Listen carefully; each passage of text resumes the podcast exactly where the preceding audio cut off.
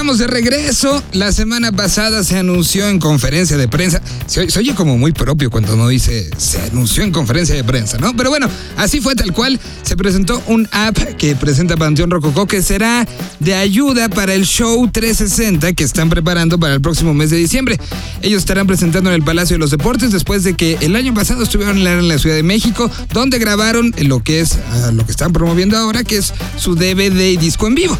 Bueno, esto, ¿cómo funciona? Funciona como Tinder, tal cual. Van, apareciendo la, lista de canciones, tú dices, esta sí, esta no, y con esto se está armando una base de datos que, nos, que le indicará a la banda y que indicará a la gente que esté pendiente de todo esto cuál es el orden que ustedes que nos están escuchando quieren. Mejor explicado, vamos a hacerlo por los de Panteón Rococó. Aquí está todo lo que implica app, una manera diferente, mucho más interactiva de vivir los conciertos y lo está haciendo una banda mexicana y nos da muchísimo gusto. Dejemos que Panteón Rococó entonces nos cuente los pormenores de cómo armaron esto. Hola, soy Misael, saxofonista de Panteón Rococó. Y bueno, estamos aquí invitándolos a todos. Este próximo 3 de diciembre estaremos tocando en el Palacio de los Deportes. Es un concierto muy especial, muy diferente. Será un concierto 360 y random. Y esto de random viene porque estamos lanzando también nuestra nueva aplicación, Panteón Rococó, que pueden instalar en sus celulares. Búsquenla ahí donde se bajan todas las aplicaciones. Y en esta podrán, aparte de conocer más de la banda, ver algunos aspectos personales de cada músico, videitos, fotos y demás, ver las fechas que vienen. Podrán votar en la sección random por 25 temas, los temas que ustedes quieren que toquemos este día 3 de diciembre. Después habilitaremos algunos otros shows. Podrán votar cada 24 horas para que su canción favorita pueda seguramente ser tocada ese día y complicarnos la vida un poco a nosotros también. No sabemos aún qué vamos a tocar ese día, entonces estará muy divertido. Esta aplicación Panteón Rococó la pueden encontrar. Pues bueno, un placer. Nos vemos el 3 de diciembre Palacio de los Deportes.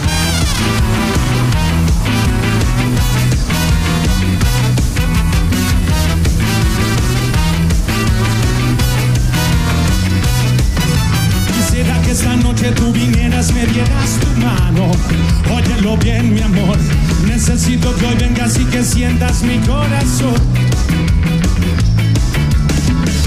Como palpita, cómo se muere por tu calor.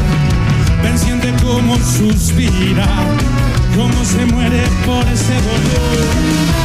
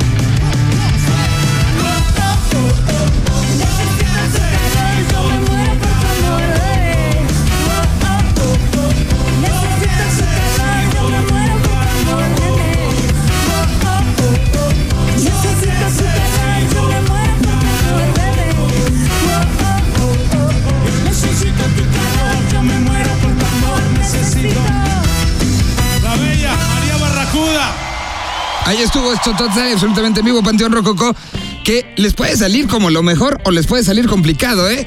Porque al final ellos no decidirán qué canción va y cómo ir armando el esquema del show y la narrativa.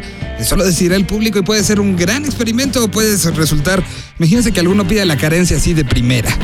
Sí, el show abre con la carencia. Por decir alguna o con la dosis perfecta.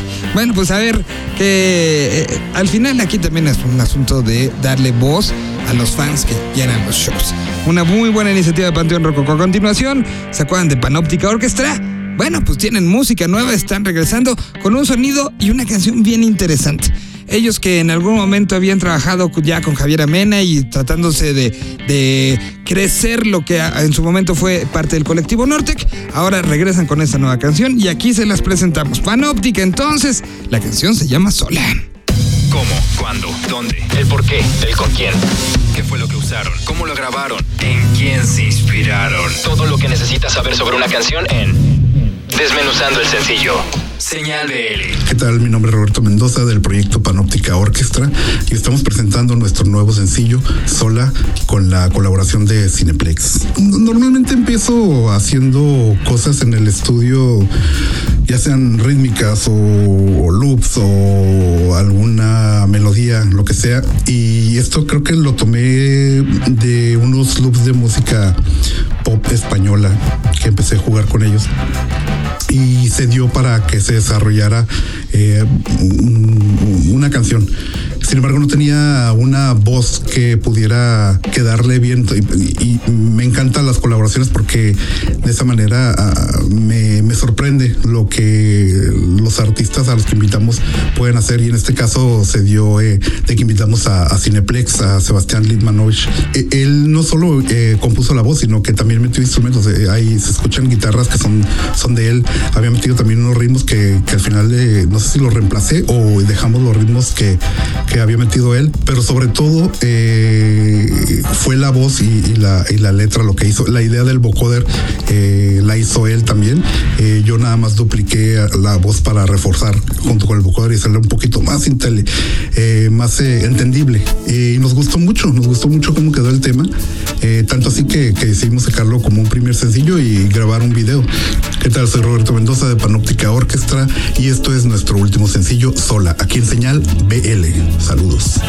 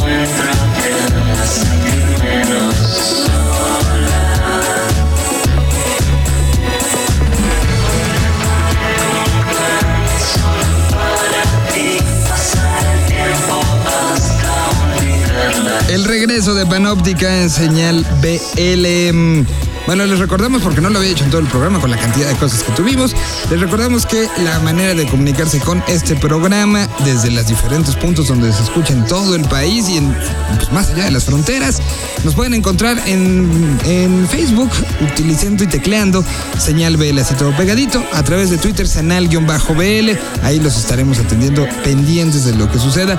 Si se perdieron el programa en el horario que le toca a la estación donde están ustedes escuchándolo, bueno, les recordamos que www.vivelatino.com.mx, que además acaba de cambiar la imagen, pusieron una imagen totalmente neutra, una imagen que estará preparándose y que seguramente se adecuará al momento del lanzamiento del cartel antes de que acabe el año, pero por lo pronto se convierte en algo neutro donde pueden encontrar, entre otras cosas, el aftermovie del año pasado, todos los capítulos de Señal BL y los carteles de otros años. Así que, bueno, los esperamos para que estén muy pendientes de la página del Festival Vive Latino, donde pueden escuchar uno a uno lo que hacemos semana tras semana en este, en este programa.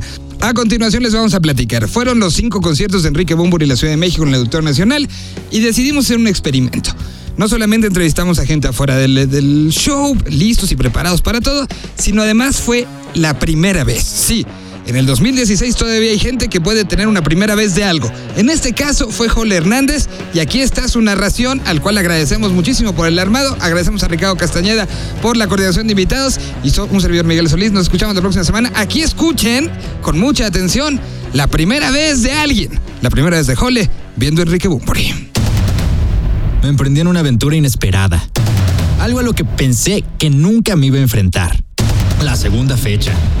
La segunda fecha de las cinco que tuvo Enrique Bumburiel en el Auditorio Nacional. Y yo ahí. Enfrentándome a sus fans, enfrentándome a los sombreros, a los pantalones de cuero, a las familias, a los que iban con amigos, a los ansiosos, por escuchar una vez más la voz de Bumburi.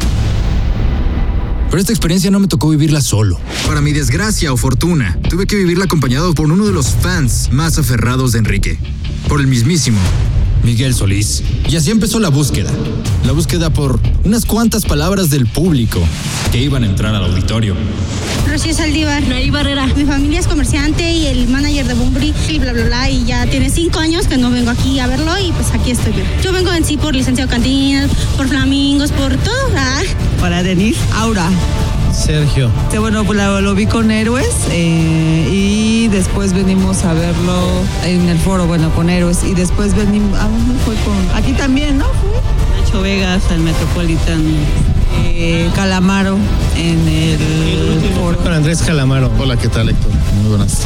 Ya lo había, ya lo había visto, ya este, tuve la oportunidad de La primera vez que lo vi y la única, esta sería, esta sería la segunda vez que lo veo.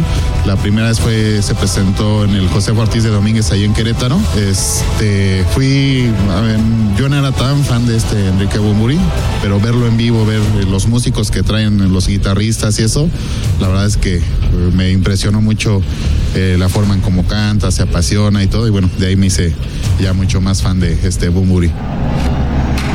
Se apagaron las luces. Los gritos ensordecedores de la gente no dejaron escuchar los primeros acordes de la banda. Pero estos eran de la canción Iberia Sumergida. Y ahí empezó el viaje, con la salida del ídolo, con los gritos de la muchedumbre. No terminaba ni siquiera la primera canción cuando la gente ya gritaba Enrique, Enrique, Enrique. 30 años de las mutaciones. Es el nombre de esta gira y es el nombre también del momento que escoge Enrique Bumburi para reconciliarse con sí mismo. Arrancó todo durante el año pasado en la grabación del libro de las mutaciones. Este volver a ver las canciones de Oro del Silencio como suyas, hacerlas, reinterpretarlas. Todo esto se conjuga en un show, en un show emocionante, en un show que te lleva a estar parado prácticamente todo el tiempo. En un show que se reconcilia y que va de Iberia sumergida al Club de los Imposibles, que brinca del camino del exceso a que tenga suertecita, que aparece la puta desagradecida acompañada de un extranjero. Este show es liderado por un hombre delgado que no flaqueará jamás y que nos lleva a conocer despierta y mar adentro, que nos lleva hilando los 30 años de historia y nos lleva con un personaje que está contento con quien es hoy y está contento con quien fue ayer. Un concierto, un concierto lleno de emociones. Señal BL.